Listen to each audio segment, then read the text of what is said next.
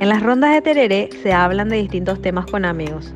Son espacios donde compartimos de buenas charlas con nuestra bebida favorita, el tereré. Unite a nuestra ronda, trae tu equipo tereré y disfruta. Hoy se une a este divertido espacio la ingeniera química Edelira Velázquez.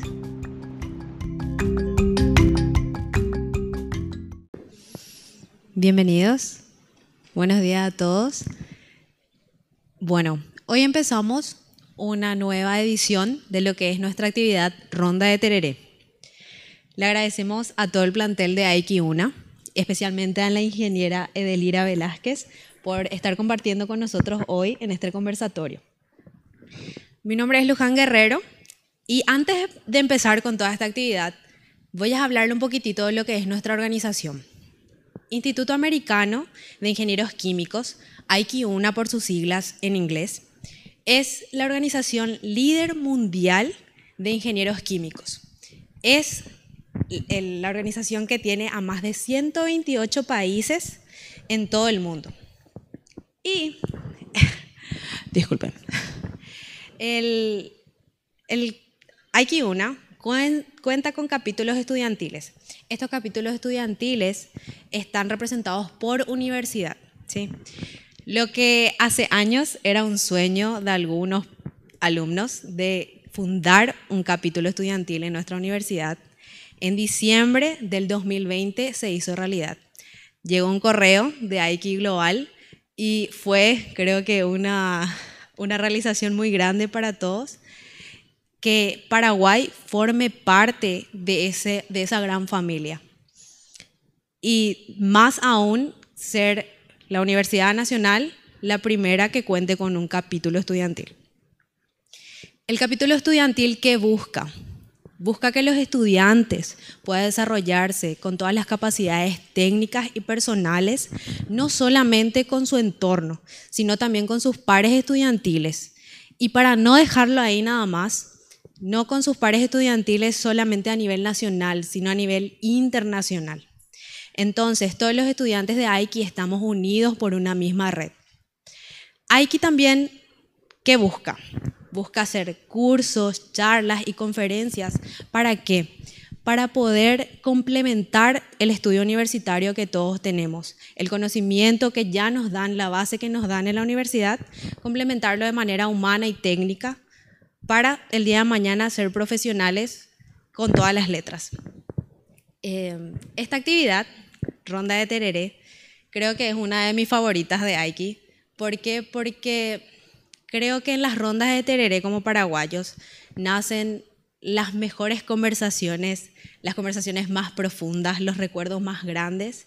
¿Y a qué, para qué hicimos esto? Justamente para que los estudiantes puedan obtener y puedan responder a sus preguntas a través de los profesionales que hoy ejercen la carrera y que se dedican de lleno al área de trabajo, al área de investigación. Eh, y hoy, gracias al, al, a, la, a, la, Avenida de la Ingeniera, podemos decir que eh, esta ronda de tener va a ser muy especial. Entonces, sin más preámbulos, damos por iniciada la, ronda ingeniera. Bienvenida. Muchas gracias por la invitación.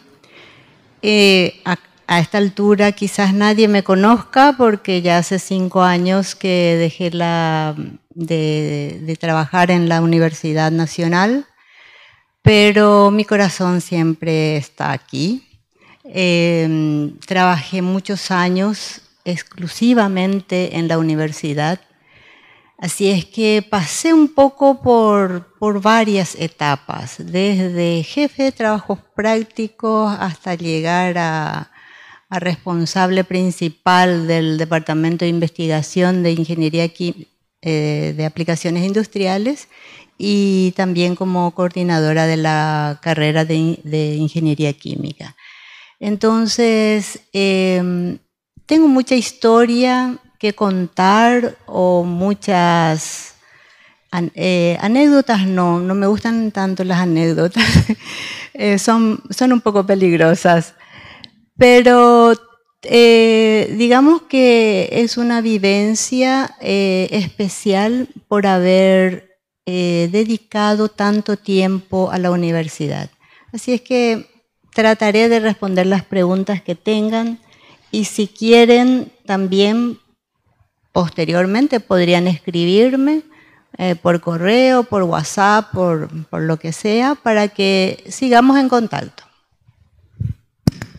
Bueno, esta ronda de tereré consta de tres etapas. La primera etapa vamos a estar hablando de la vida estudiantil de la ingeniera, luego de la carrera profesional y por último las metas y proyectos a lo largo de, su trayectoria. Eh, por favor, le pedimos a todos que mantengan sus, celulares digo bien, en silencio y al finalizar van ustedes pueden hacer las preguntas y la ingeniera va a estar respondiendo.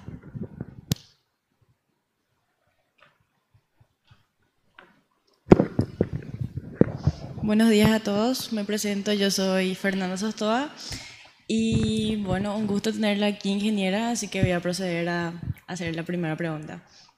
Bueno, esta seguramente es una pregunta que seguro escuchaste a lo largo de toda tu carrera y es, ¿qué fue lo que te llamó a elegir la carrera de ingeniería química a la hora de seguir una carrera universitaria? Bueno, eh, cuando uno termina el colegio como que tiene eh, cierta um, inquietud. Y uno no sabe exactamente a qué se va a dedicar. A los 18 años eso es muy difícil. era difícil antes y es difícil ahora. Pero en el colegio me gustaban las matemáticas y la química. Entonces averigüé cuáles eran las carreras que estaban relacionadas me dijeron que en la Facultad de Química habían carreras del área de la salud, el área industrial. Era bastante simple para mí. Eh, bueno, era esa mi opción, mi opción principal. Y empecé a, averiguar más sobre farmacia, que me parecía que era la más accesible. Eh, después bioquímica. Y finalmente decidí por ingeniería química porque pensé que habría más opciones de salida laboral, también que me daría mayor libertad en el ejercicio de la profesión.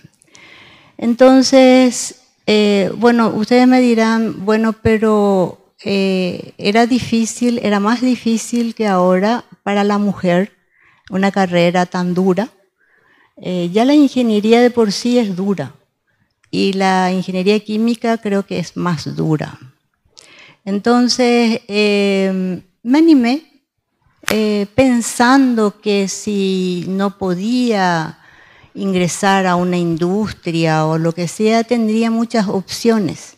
Tendría posibilidad de dedicarme a generar mi propia empresa. Eh, bueno, soñaba un poco a lo grande, ¿verdad? Y y bueno, eh, con eso eh, me vine a la universidad, intentar el ingreso, por suerte ingresé en la primera y, de ahí en más continué. Eh, no fue muy difícil para mí decidir porque la base era la que me gustaba. Muchas gracias, ingeniero. Hola con respecto a eso también eh, me da la curiosidad de saber si es que se arrepintió de haber elegido la carrera o en algún momento sintió que estuvo en el camino equivocado. No, o sea, eso no, no me ocurrió. Eh, tenía la convicción de que tenía que mm, seguir adelante. Em, era difícil, eh, especialmente los primeros años son muy difíciles pero tenía esa convicción de que tenía que continuar y, no dejar. Y entonces yo misma procuraba de, convencerme, tenía que continuar. Entonces, sí, había momentos más complicados que otros, pero había que seguir. Yo no tenía mucha opción para decir que puedo dejar, abandonar la carrera. Eh, era eh, seguir y terminar. O sea, esa, esa era la idea que yo tenía en la cabeza. O sea, yo venía del interior, eh, mi colegio hice en Cacupé, entonces no, no estaba acá a la vuelta. Eh, no podía estar pensando, eh, este año voy a hacer primer año y después voy a ver si me gusta agronomía o arquitectura. No, era continuar. Pero de todas formas me gustaban las materias y aunque no me gustaba tenía que continuar. Siendo estudiante, ¿cree que ya tuvo la vocación para la enseñanza o la investigación? La, enseñanza era un poco fácil, ¿verdad? Era, mm, o sea, en el, grupo de, compañeros estudiábamos, eh, cada uno aportaba lo que, lo que mejor anotaba y lo que más entendía. Entonces, no, no me era difícil. Y tomé algunas ayudantías eh, también, pero eran pocas. Em, no me era difícil enseñar. Y de la investigación no tenía mucho conocimiento. No, no, no se explotaba mucho en aquella época. Entonces era como una caja pendiente, era algo que se tenía que descubrir entonces, estaba siempre en la cabeza, pero no, teníamos la oportunidad como ahora. Ahora hay muchos profesores que están trabajando en investigación, y hay toda una eh, estructura para investigación. En aquel entonces no. Pero como ingenieros químicos que te enseñan o te, te prepara para hacer diseño de procesos, diseño de equipos. Siempre está presente la investigación, porque nosotros eh, en este momento eh, estamos usando todos los conocimientos que se generaron desde hace 50 años. Pero de aquí a 40, 30, 40 años, que es la vida que es el ciclo más o menos profesional, no sabemos cómo va a estar. Entonces, lo que conocemos hoy, sí o sí va a cambiar. Y sí o sí va a progresar. Por más, de que los fundamentos sean siempre los mismos. Entonces, sí o sí se requiere investigación. Investigación formal o informal de cualquier tipo. Así es que está eso en nuestra agenda en forma permanente.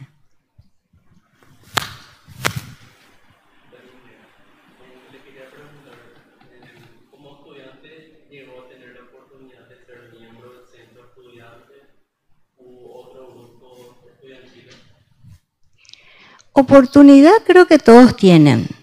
Lo que yo no me di es la oportunidad de, eh, de ese tipo de actividades, porque tenía un poco, yo tenía encasillada ya mi idea de que eh, tenía que dedicar el mayor tiempo posible al estudio para poder concluir en, un, en el tiempo previsto. Esa era mi misión Así es que no, me dediqué mucho a, colaborar sí, pero no como, como, eh, como miembro. Eso le debía a mis compañeros. Ingeniera, nosotros también queremos saber cuál fue la lección o cuáles fueron las lecciones que aprendió a lo largo de su vida estudiantil. Bueno, las lecciones son varias.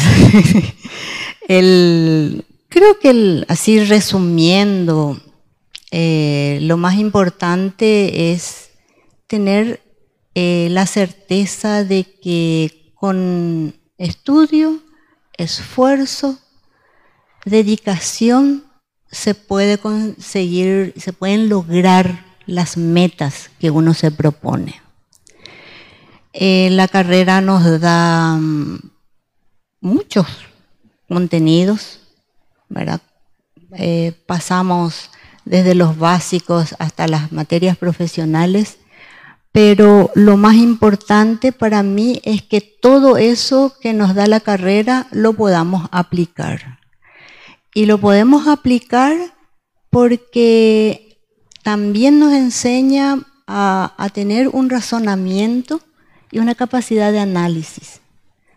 Entonces, todo eso que nosotros sabemos podemos aplicar el día de mañana en el tema que fuere. Y si ese tema nosotros no dimos o no sabemos, bueno, se estudia. Se estudia otra vez. Hay que capacitarse siempre.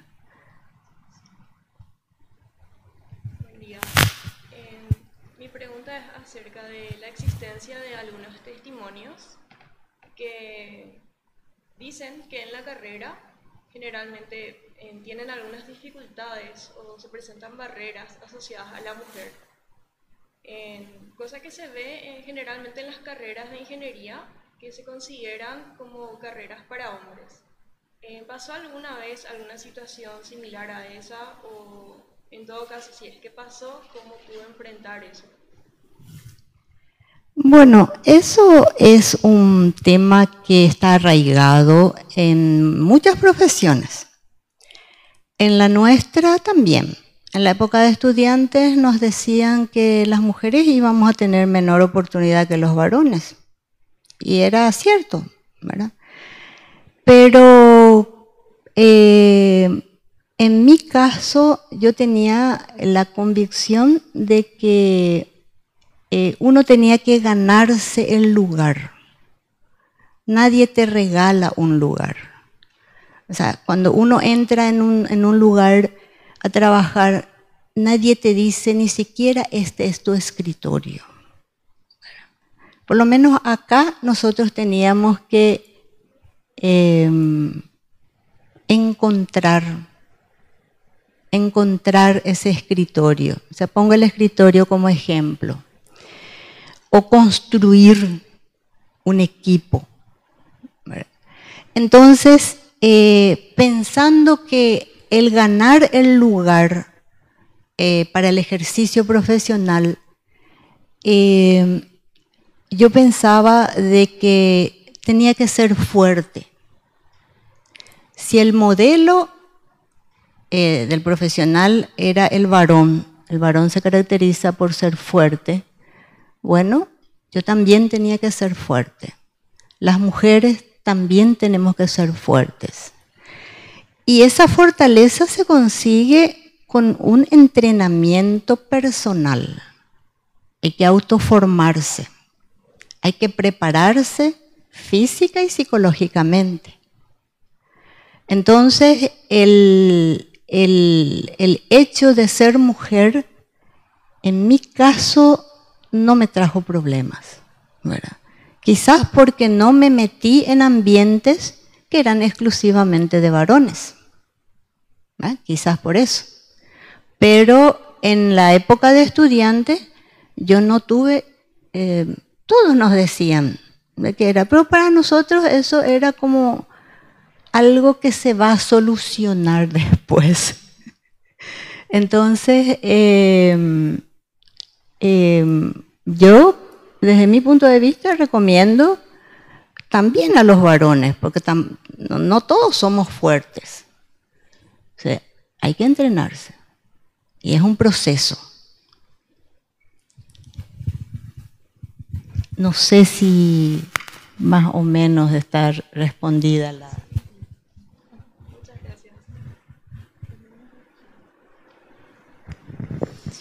Bueno, con esa última pregunta que hizo Vania, damos por concluida la primera etapa y ahora comenzamos con la segunda de la carrera ya profesional.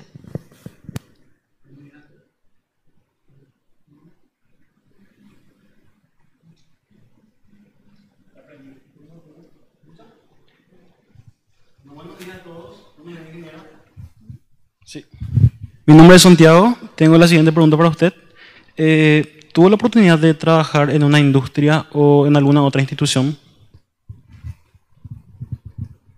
Eh, antes de ingresar a la universidad estuve un año en lo que ahora se llama la empresa Conti, en aquel entonces se llamaba Compañía Algodonera Paraguaya. Allí hice mi pasantía y me quedé un año trabajando eh, en la empresa. Eh, terminó ese contrato, ingresé acá en la facultad. Em, este, digamos que el año que estuve fuera, eh, inmediatamente entré en, esta, en la facultad como de tiempo completo entonces eh, no tenía tampoco posibilidad de dedicarme y de ingresar a otra industria porque las industrias exigían siempre tiempo completo. Eh, paralelo a la facultad, posteriormente cuando ya se redujo más eh, las horas de dedicación, tuve la oportunidad de trabajar en el laboratorio forense de la Policía Nacional. Allí me dediqué a mm, identificar sustancias relacionadas con tóxicos, drogas, productos industriales que estén relacionados con o estén vinculados con hechos delictivos. Entonces fue también una muy buena escuela. Eh, en ambos casos, eh, la, estancia en, Conti eh, fue muy buena con mucho apoyo de los colegas, un gran aprendizaje, porque realmente en aquella época era una empresa muy, muy grande en procesos.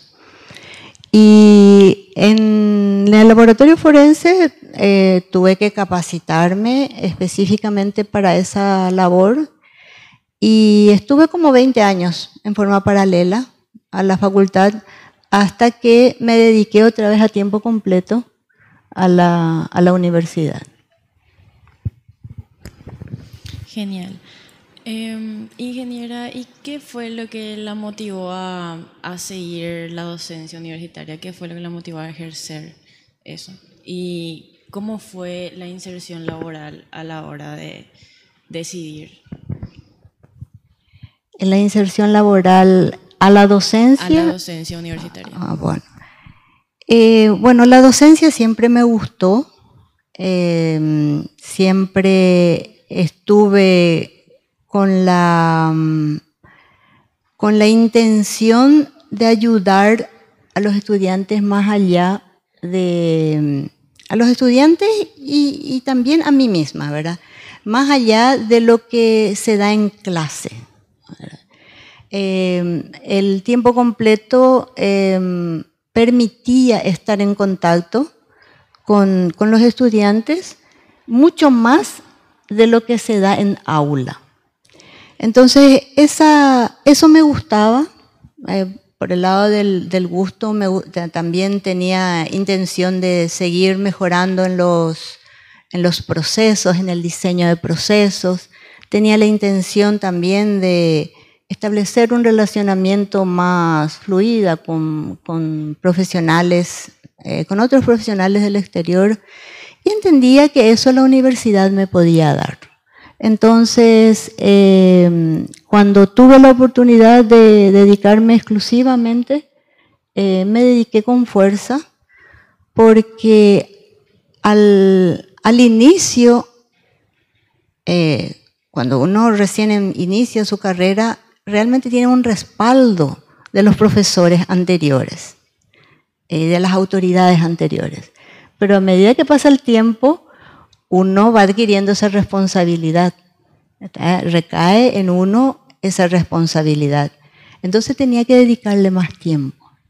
Y había mucha necesidad eh, porque la carrera pasó eh, por varias etapas en cuanto a la inserción laboral en este, en este campo, los primeros años estamos dirigidos. Es como que da gusto porque hay alguien que te está ayudando, alguien con, con, más experiencia y más conocimiento que uno. Pero en la medida que pasa el tiempo, uno mismo es el que tiene que liderar. Entonces ahí cambian las cosas, porque aparecen las exigencias para escalafonamiento, las exigencias para la acreditación, que es todo un desafío. Y eso hay que vencer. Entonces no importa eh, quién es autoridad y quién es eh, personal administrativo o quién es rector. O sea, todos juntos se tiene que lograr. Eh, los estudiantes colaboran al 100%, estudiando, teniendo este tipo de actividades, ¿verdad? Que es genial. Y los docentes tenemos que acompañar y tenemos que dar esa oportunidad. Y entonces, en, la docencia hay parte que es exclusivamente de conocimiento y hay parte que es de gestión. Y la gestión es muy ingrata, pero hay que hacerla. No hay de otra. En la parte de investigación era más difícil porque nuestro país no contaba con un, o sea, nuestra universidad eh, no contaba con, con fondos específicos en esa época. Y entonces teníamos que hacer investigación con ayuda de agencias internacionales. Estaba el JICA, estaba cuando hizo la GTZ de Alemania, Naciones Unidas. O sea, teníamos que rebuscarnos por eso. Entonces, eso en la investigación, nuestra carrera se inició con un convenio con la Universidad de Chile. Y con ellos eh, presentamos los primeros proyectos, con ellos empezamos a conseguir los fondos para ejecutar proyectos y, y continuar, continuar como se pueda porque al no contar eh, con fondos destinados para eso, era como que eh, teníamos que sacar tiempo y dinero de la parte académica. Pero gracias a Dios, ahora ya tenemos. Ya tenemos fondos. Vamos a ver cómo llegamos con eso. ¿Y usted cree que ahora se le da la debida importancia y que hay apoyo a la investigación? Eh, decir la debida importancia suena como que un poco difícil de contestar, pero se le está dando mucha más importancia que antes. Eh, se tardó mucho, se tardó mucho en aceptar que la investigación era importante. Antes se pensaba que ¿para qué Paraguay va a gastar dinero en investigación si ya todo estaba hecho? Porque teníamos la cultura de que todo teníamos que comprar de afuera. Eh, equipos, eh, insumos, todo. Eh, pero posteriormente y con este, las exigencias que, se tiene para, para ser universidad, se entendió por fin de que la investigación es necesaria. No como un lujo, no como algo que, que solamente los grandes pensadores realizan. Entonces, eh, se apoya mucho más tenemos un CONACYT, Consejo Nacional de Ciencia y Tecnología. Eh, hay un fondo para la mm, excelencia de la educación y la investigación, que es el FEI. Em, ya, hay formalmente eh, ese tipo de ayuda, de apoyo, pero falta mucho, falta mucho pero tenemos que eh, lograr que, eso, eh, ese crecimiento que se tiene ahora se acelere. Necesitamos más, más gente que se dedique, más recursos. Em, este, no, no, no, podemos depender solo del Estado. Eh, Necesitamos que las empresas colaboren y bueno, así saldríamos adelante. ¿Y qué consejo le podría dar a un estudiante que quiera introducirse al mundo del Siendo estudiante, em, tiene que buscar buenos tutores. Aquí hay excelentes profesores. Em, el tutor le va a guiar. Puede que no le guste ese tema, pero ya la experiencia queda. Entonces, con un buen tutor eh, echando lectura a publicaciones científicas que tenemos disponible en la plataforma SICO, em, uno va entendiendo hacia dónde va la investigación. Eh, muchas cosas no entendemos cuando leemos una publicación porque está muy alejado de nuestro conocimiento pero es la manera de aprender. Es fácil ir hilando, eh, ir dirigiendo ese, ese contenido a otros. Entonces, pero hay que tener tiempo, hay que dedicarle tiempo. Entonces ahí hay que elegir, hay que elegir, hay que saber hacia dónde vamos a, a llevar ese, esa, esa dedicación. Em, después, eh, lo, ideal es que, ya vayan orientando a su tesis, a su trabajo final de grado, para que eso no se pierda. Pero muchos, muchos temas van a leer, van a descartar, eh, les va a gustar más, les va a gustar menos. Eh, después están los temas que realmente se puede hacer, aquellos que está casi imposible de hacer, pero en Paraguay hay tanto que hacer que temas no faltan.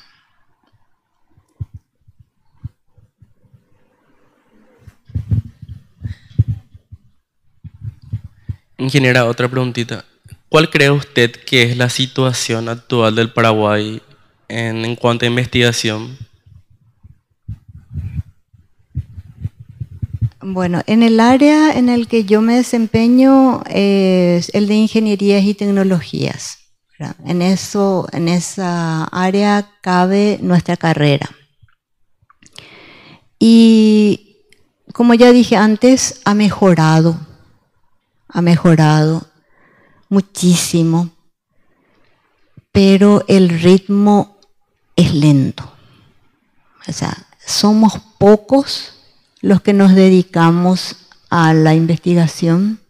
Entonces falta más recursos humanos, falta más eh, formación. Ahora con las becas eh, de becal y todo eso, eh, se están formando varios profesionales, varios investigadores en el área. también con los posgrados que, ahora existen, pero falta, falta que esa masa sea mayor, ese grupo de gente sea mayor. Y también faltan los recursos para mantener a esa gente trabajando en investigación, porque no se puede vivir del aire, ¿verdad?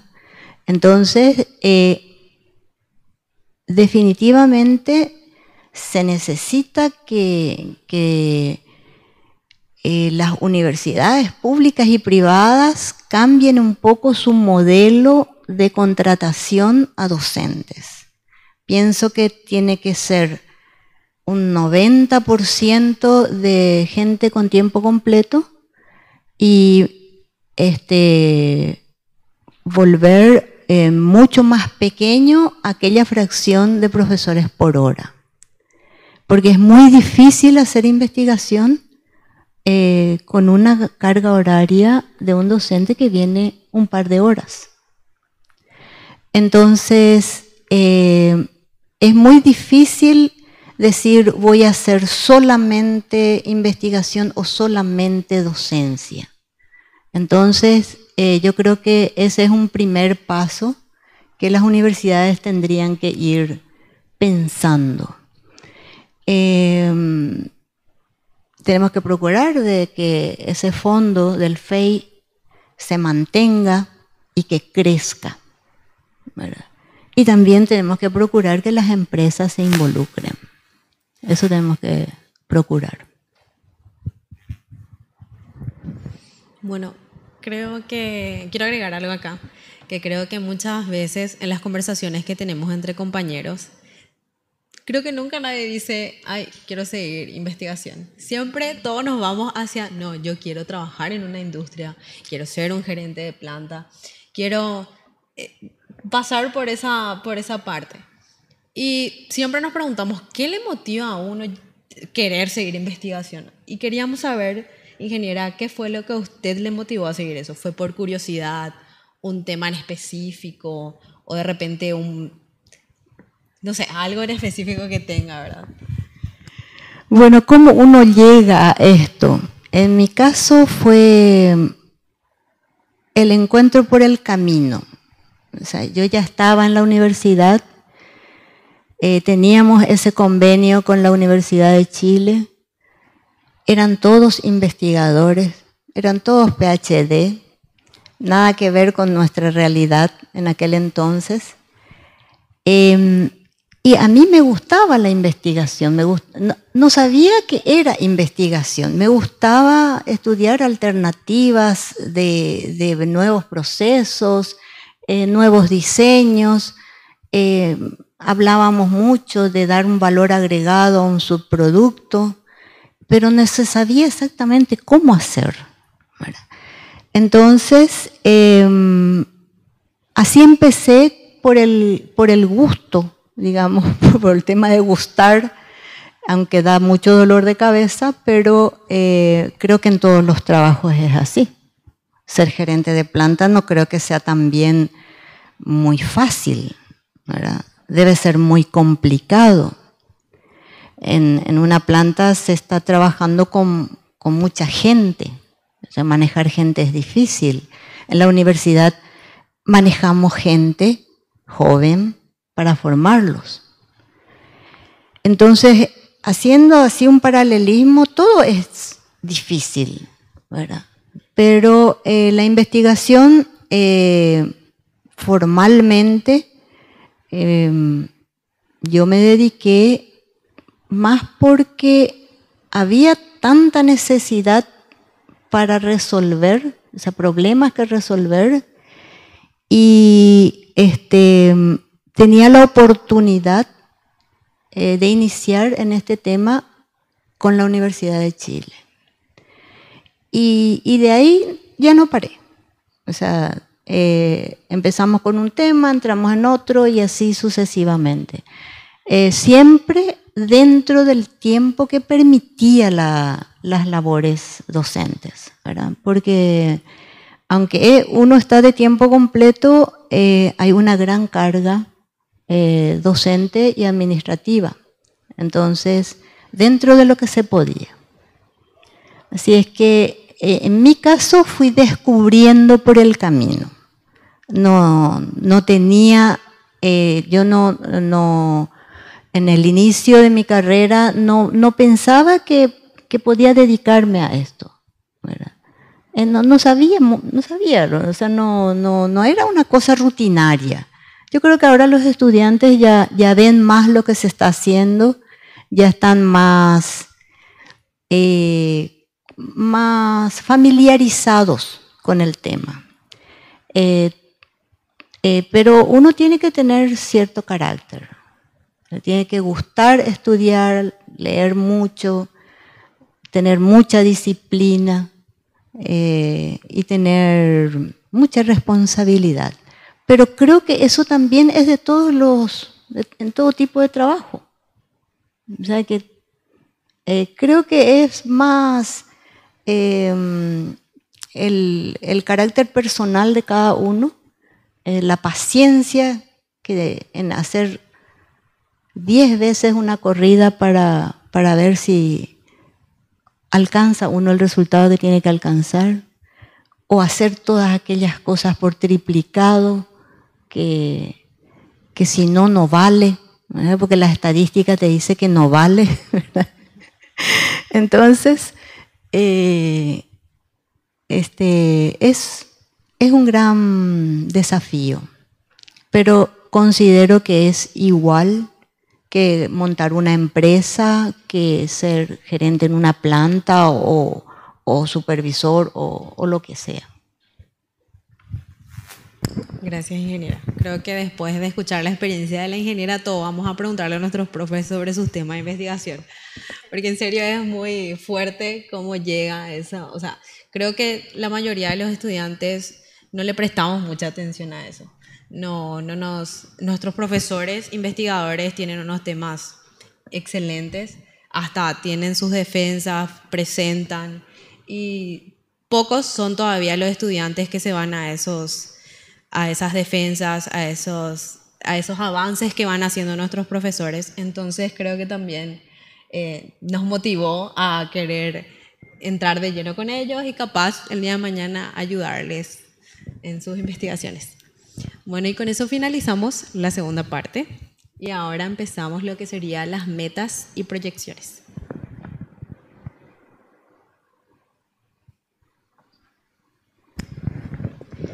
¿Piensa seguir dedicándose a la investigación científica o tiene algún otro proyecto a futuro?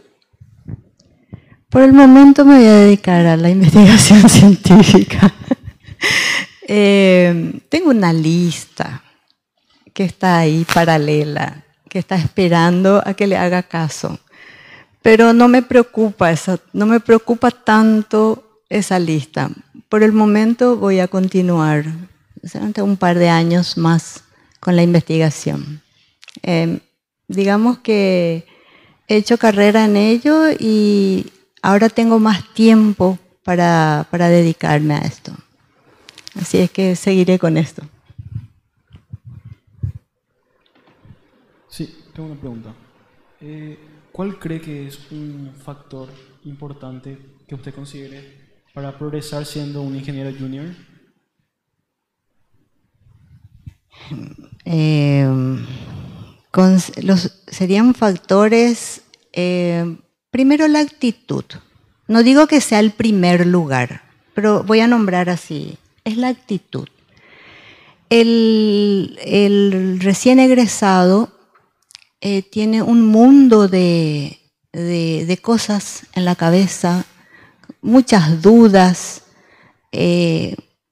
entonces yo creo que tiene que tener la actitud eh, de estar seguro de lo que sabe, seguro de lo que sabe hacer y demostrar eso. Tiene que demostrar con compromiso, con responsabilidad y con humildad, porque recién empieza la carrera, la carrera profesional.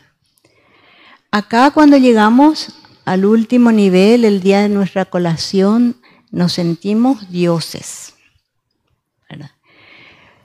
Pero a la hora de aterrizar en la parte laboral, somos como cuando ingresamos en la facultad. Estamos iniciando, poniendo un pie en algún lado. Entonces, eh, se tiene que empezar con humildad con mucha responsabilidad, tomar y estudiar y capacitarse en el tema específico que nos toca.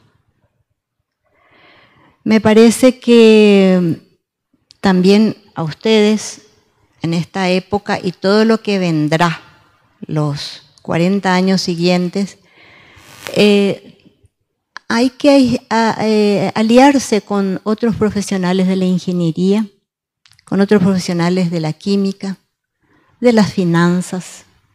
Hay que tener como aliados, hay que tener compañeros de trabajo de ese tipo. Y creo también de que tienen que incursionar más, con más énfasis en el diseño de procesos y diseño de equipos, diseño de equipos y construcción. Estamos muy acostumbrados a comprar todo a veces cosas muy simples, muy sencillas. Entonces, eh, si nosotros nos proponemos, nos aliamos con los metalúrgicos, nos aliamos con, los, con los eh, electromecánicos, con, con, los que hacen control de procesos, etc., vamos a conseguir armar nosotros nuestro, nuestro sistema. Y este, el camino es largo. Hay tiempo para muchas cosas. Entonces hay que animarse. Es lo que creo que a esta generación le puede ser útil. Ingeniera, em, en caso de que usted a usted le corresponda em, elegir quién va a trabajar con usted, ¿qué cosas tendría en cuenta a la hora de elegirle a la persona? Eh, lo, primero, lo primero es la capacidad. Eh, si, si tiene la capacidad para hacer el trabajo. Eso es lo primero. Y luego eh, su actitud en cuanto a mm, responsabilidad, en cuanto a humildad, iniciativa. Eh, esas son cualidades que tiene que también ser perseverante. Uno no puede empezar un trabajo y tirar todo porque no le sale la primera vez o porque tuvo un mal día con el jefe y que por eso uno ya va a dejar no, hay que perseverar, hay que encontrar la manera de, superar. Entonces, eh, si tuviese que elegir, y si, estoy en una situación de, mm, selección, digamos, eh, si hay opciones, elegiría aquel que tiene la mejor aptitud en cuanto a conocimiento y habilidad para hacer el trabajo. Porque a mí me parece que cada uno con su carácter es más hábil en uno u otro tema, en uno u otro trabajo. Y uno se conoce. El que, el que va a estar en ventas generalmente tiene otro tipo de habilidad, o sea, ventas técnicas, ventas de equipos, tiene otra actitud que aquel que va a ser investigador. Y coste que a los investigadores ahora nos están exigiendo mucho dar más la cara.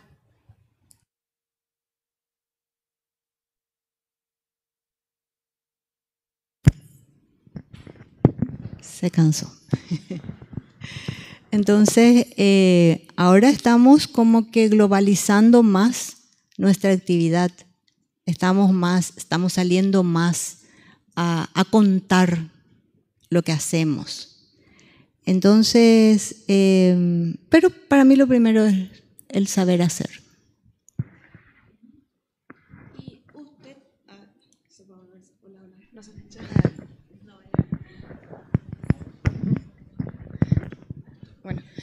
Usted nos habló mucho hasta ahora de la actitud, la responsabilidad, la humildad. También hace rato nos dijo que como mujeres o como personas debemos fortalecernos.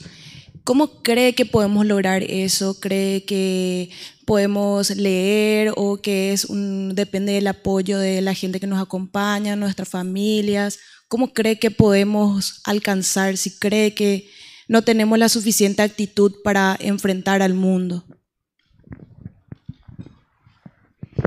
Eso también se hace por el camino, pero digamos que en el colegio ya aprendimos a defendernos, así como de alguna manera eh, nos defendimos ante un profesor, un compañero eh, o compañera, eh, porque acá no es una lucha entre varón y mujer, ¿verdad?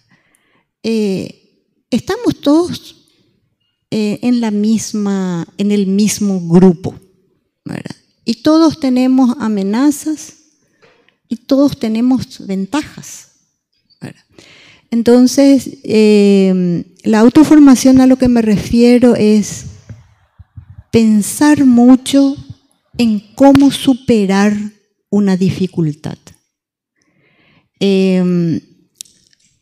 Considero, por ejemplo, que eh, ustedes habrán encontrado con docentes que tienen, eh, que son más em, difíciles de acceder, ¿verdad? O todos son buenitos, o todos son, eh, dan, dan, mucho más de sí, ¿verdad? Pero a veces nos encontramos con personas difíciles. Entonces, eh, eso ocurre entre compañeros y ocurre entre en, eh, niveles jerárquicos, superiores e inferiores. Entonces uno tiene que estudiar cómo superar esa situación. No enojarse. Yo no, si yo me pongo a enojarme por, porque alguien me llama la atención o porque no le gustó mi trabajo algo así, lo que tengo que hacer es tratar de entender eso es lo que falta. Y ¿cómo puedo convencerle a esa persona de que lo que estoy haciendo está bien o, cómo tengo que hacer, convencerle de, que me diga cómo tengo que hacer el trabajo. Entonces la fortaleza a la que me refiero es eh, pensar mucho y entrenar. Es como cualquier entrenamiento, es como ir al gimnasio.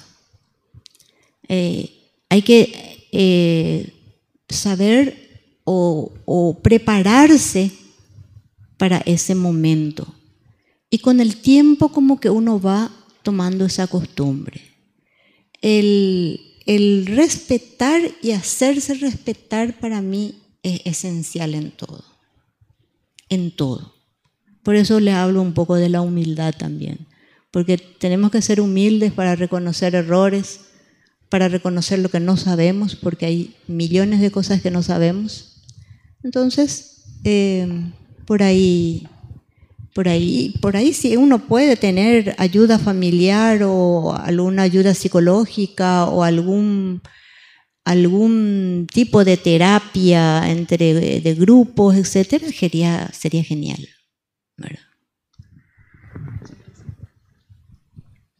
justo al inicio de la charla mencionó que tiene algunas anécdotas. No sé si quisiera compartir con nosotros o alguna vivencia hagan los estudiantes. Em, una vivencia, a ver. Eh, mi experiencia con los estudiantes fue muy buena.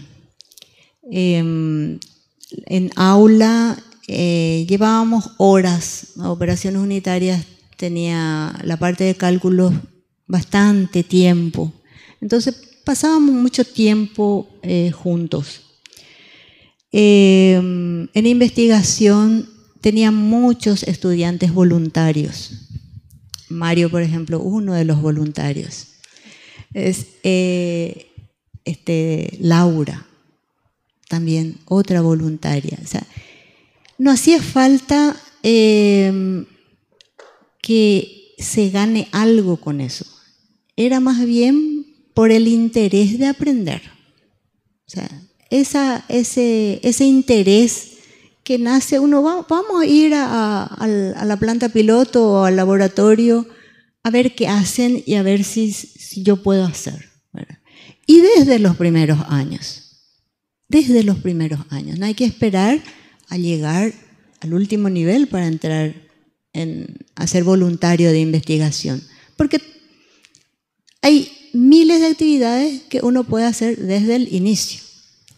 Entonces, mm, eh, con los estudiantes eh, siempre tuve una afinidad muy grande por la ayuda que me daban, por, por todo lo que significaba ese esfuerzo adicional, porque la carrera es pesada, no hay mucho tiempo, pero ellos se sacrificaban. Y lo que más eh, recuerdo es la caldera. En la primera caldera, era una caldera chiquitita, se compró con la contribución de los estudiantes. Eso fue mi época. La segunda, cuando ya esa estaba un poco eh, destruida, eh, mm, me, dijo el decano que no, no había fondos. O sea, Hacienda no, no, no daba fondos para comprar otra caldera, que era normal. Y eso escucharon mis estudiantes que estaban en la planta piloto trabajando y dijeron, vamos a hacer una colecta. Se hizo una colecta, eh, se comprometió a empresas, docentes, estudiantes, de todo. Vendimos unos bonos, que era un cartelito impreso que decía bono de cooperación y el monto. Y recaudamos muchísimo. Y compramos la caldera y compramos un evaporador. Y todo gracias a la gestión de los estudiantes. Y la última caldera también, se, no, sé si fue 100%, eh, se, pagó con los fondos que recaudaron los estudiantes en, en un congreso, congreso de estudiantes. Eh, para mí el trabajo con los jóvenes, el trabajo con los estudiantes, siempre fue eh, una gran motivación. Siempre encontré mucho apoyo. Entonces, creo que por eso estaba tan feliz en la facultad y le dediqué mis 35 años en, trabajos de docencia y de investigación. Así es que un aplauso para los estudiantes.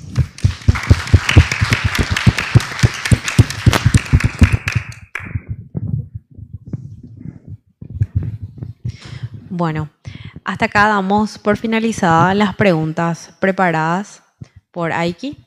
Eh, si por ahí alguien de los compañeros profesores tienen preguntas, Pueden levantar la mano, se le acerca el micrófono y realizan su pregunta.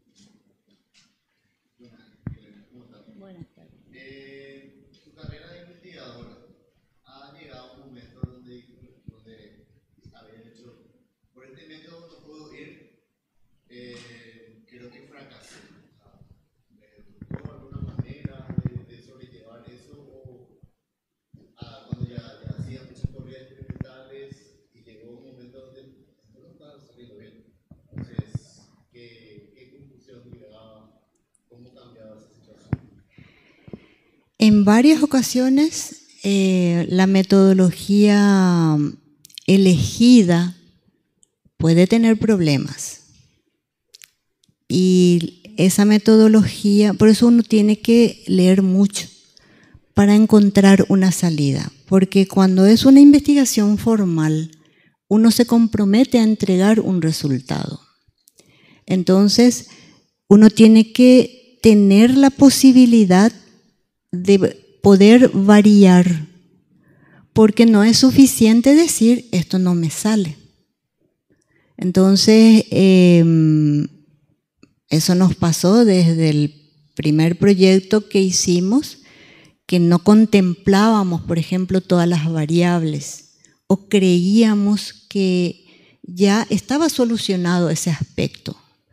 Y resulta que al llevar a la práctica en otra situación, que sería, vamos a suponer que yo estoy tomando una metodología de, hecha en España o hecha en Brasil, pero aquí hay una realidad un tanto diferente. A lo mejor la materia prima es diferente, a lo mejor el, el sistema en sí donde se va a insertar es diferente.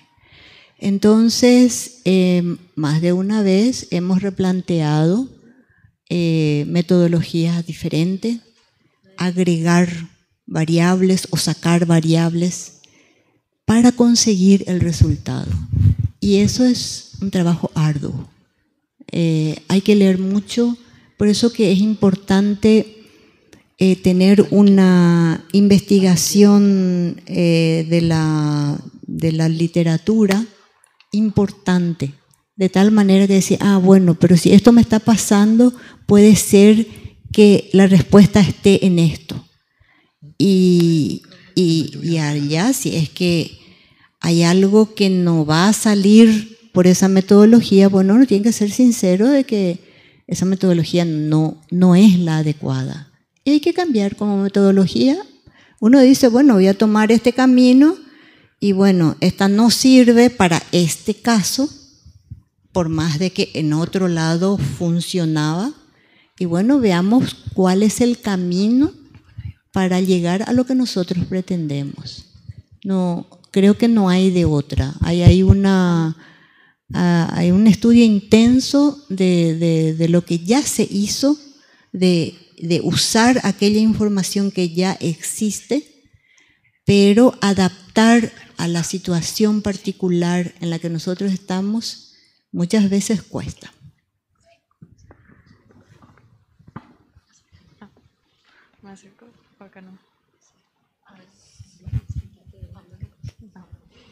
Hola, ¿qué tal? ¿Qué tal, ingeniera? Yo tenía una pregunta. Eh, ¿A partir de qué nivel o semestre recomendás entrar en la parte de investigación y eso? Desde el primer nivel. El tiempo que tengan. Normalmente el primer nivel, eh, no sé cómo están ahora, no sé cómo eh, no sé cómo están las materias, si es fácil, si es difícil, eh, si les sobra tiempo, no, no, sé cómo están, pero en general no nos sobra tiempo. Eso es lo que no, generalmente no abunda. Pero en lo posible hay que empezar, el, no, no, no, hay, no hay una no hay por qué decir no puedo hacer en el primer nivel. Porque ya tenemos muchas habilidades que traemos de colegio, que traemos, que estamos aprendiendo allí. Y hay muchísimas cosas que podemos aprender ya a hacer en, en, en, la, en las primeras etapas. Ahora, si la intención es orientar ya a, una tesis, eh, yo diría que entre el séptimo, séptimo, octavo, noveno, eh, ya, ya hay que estar en eso, ¿verdad? Como para acelerar un poco ese proceso de trabajo final de grado. No hay que tener mucho miedo a la investigación. Es, es como ustedes entran el laboratorio, tienen una, una rutina que tienen que, hacer y bueno, eh, sabemos que por el camino que hay que construir algunas cosas, eh, eh, hay equipos que hay que arreglar, eh, hay materias primas o reactivos que no conseguimos, eh, que tenemos que sustituir.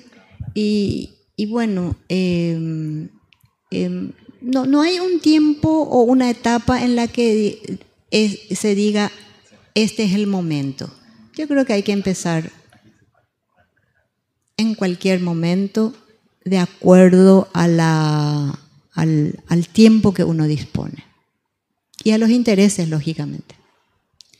En investigación, aunque no se dediquen posteriormente a la investigación, lo que nos ayuda es a, a razonar un poco cuáles son esas alternativas de las que hablamos. La industria siempre nos exige el mayor, eh, la mayor eficiencia en el menor tiempo posible y en el, en el menor, con el menor costo.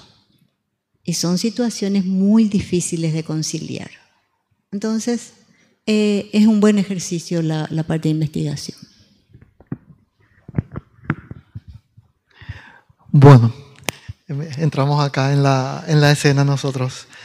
Antes de, antes de finalizar, yo quería aprovechar la ocasión, profe, para agradecerte por sumarte a, a nuestro proyecto. Eh, y hilando un poco lo que le respondió recién la profe, yo me acuerdo en 2014, yo empecé en la docencia en 2013, y en 2014 teníamos el proyecto de Macadamia. Y en el proyecto de Macadamia, yo terminaba las clases de álgebra lineal, en aquella época enseñaba álgebra lineal, y venían todos los estudiantes del primer nivel, yo le decía en aquella, todos los bichos venían detrás mío y pelábamos macadamia, o sea, descarozábamos la macadamia. Era una actividad que, que, que hacíamos y luego muchos de esos estudiantes que empezaron con nosotros terminaron con nosotros en el departamento haciendo las tesis. Así que el momento es en cualquier momento, ¿verdad? Finalmente, no nos quiero involucrar mucho porque esto es un proyecto de los estudiantes. Eh, yo soy un simple consejero acá. Eh, quería agradecerte muchísimo, profe, por, por, por sumarte. Eh, este tipo de actividades eh, antes no la teníamos y es tan lindo que, que la gente se, se, sume, que colabore y lo que queríamos es que los chicos vean un poco cómo fue todo el, toda la evolución que tuvo la carrera en todos estos años. Y, y nada, agradecerte mucho eh, por estar acá. Eh, lo que nos sabe la profe Eddie fue mi tutora en la, en, en, en, la carrera, fue mi tutora otra vez en la maestría. Pasó mucha agua debajo de, del puente, nos divertimos muchísimo, hemos reído muchísimo. Eh, y nada, si estamos a, hoy acá como estamos es porque los que estamos eh, llevando ahora la carrera pudimos de alguna manera apoyarnos en los que eh, construyeron las bases fuertes eh, para nuestra carrera. Así que te agradezco muchísimo, profe Ede. Y nada, le doy la palabra acá a Juan. Bueno, primero que nada, quiero agradecerte otra vez, profe, y quiero que todos le demos un fuertísimo aplauso a nuestra invitada. Eh, esta ronda de Tereré inaugura lo que nosotros en Nike tenemos como Septiembre Industrial, que es un ciclo de actividades en honor al mes de la industria y qué mejor manera de empezar con una entrevista tan motivadora, tan interesante, eh, de aprender de la experiencia de una profesora que fue profe de nuestros profes, fue colega, eh, así como comentaba el profe Mario, fue su tutora. Entonces, estamos muy agradecidos contigo, profe, y quiero hacer entrega de un certificado Así que permiso. Y hago entrega de este certificado en nombre de todo el capítulo, en nombre de toda la carrera, en nombre de los compañeros y de los profesores. Así que vamos a hacer entrega del certificado y salir en una foto. Muchas gracias.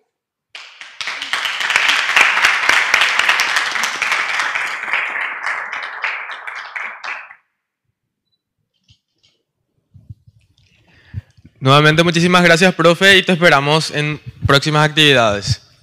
Muchísimas, eh, gracias por la invitación. Eh, si por ahí eh, todavía quieren trabajar en investigación, estoy en la Universidad Americana por el momento. también ahí, obviamente, estamos en los inicios, estamos como este, emprendiendo también proyectos experimentales. Y si por ahí eh, quieren eh, o me invitan acá para, para compartir alguna, alguna que otra actividad, con gusto. Muchísimas gracias.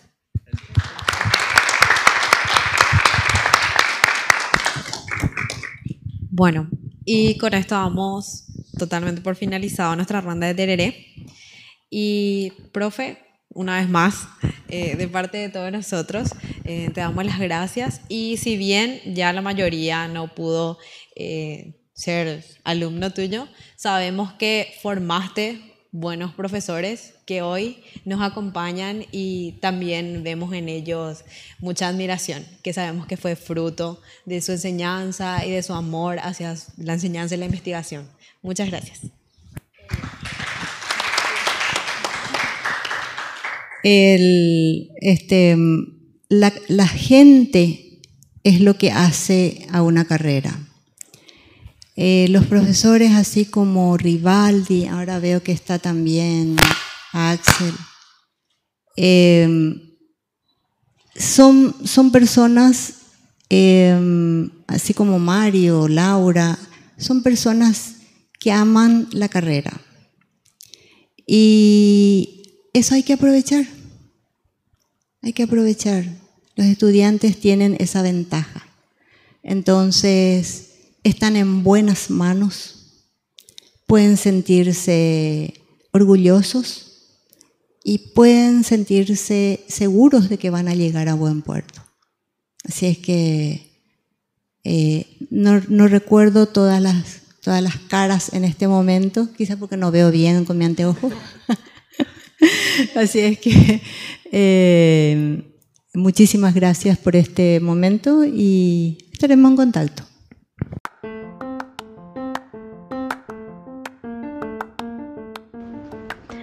Ahora que se acabó el agua del termo, hay que ir a recargarlo y prepararnos para el siguiente round. Quédate atento para saber quién será el próximo invitado especial y no te quejes fuera de la siguiente ronda de Terere. Hasta un próximo encuentro.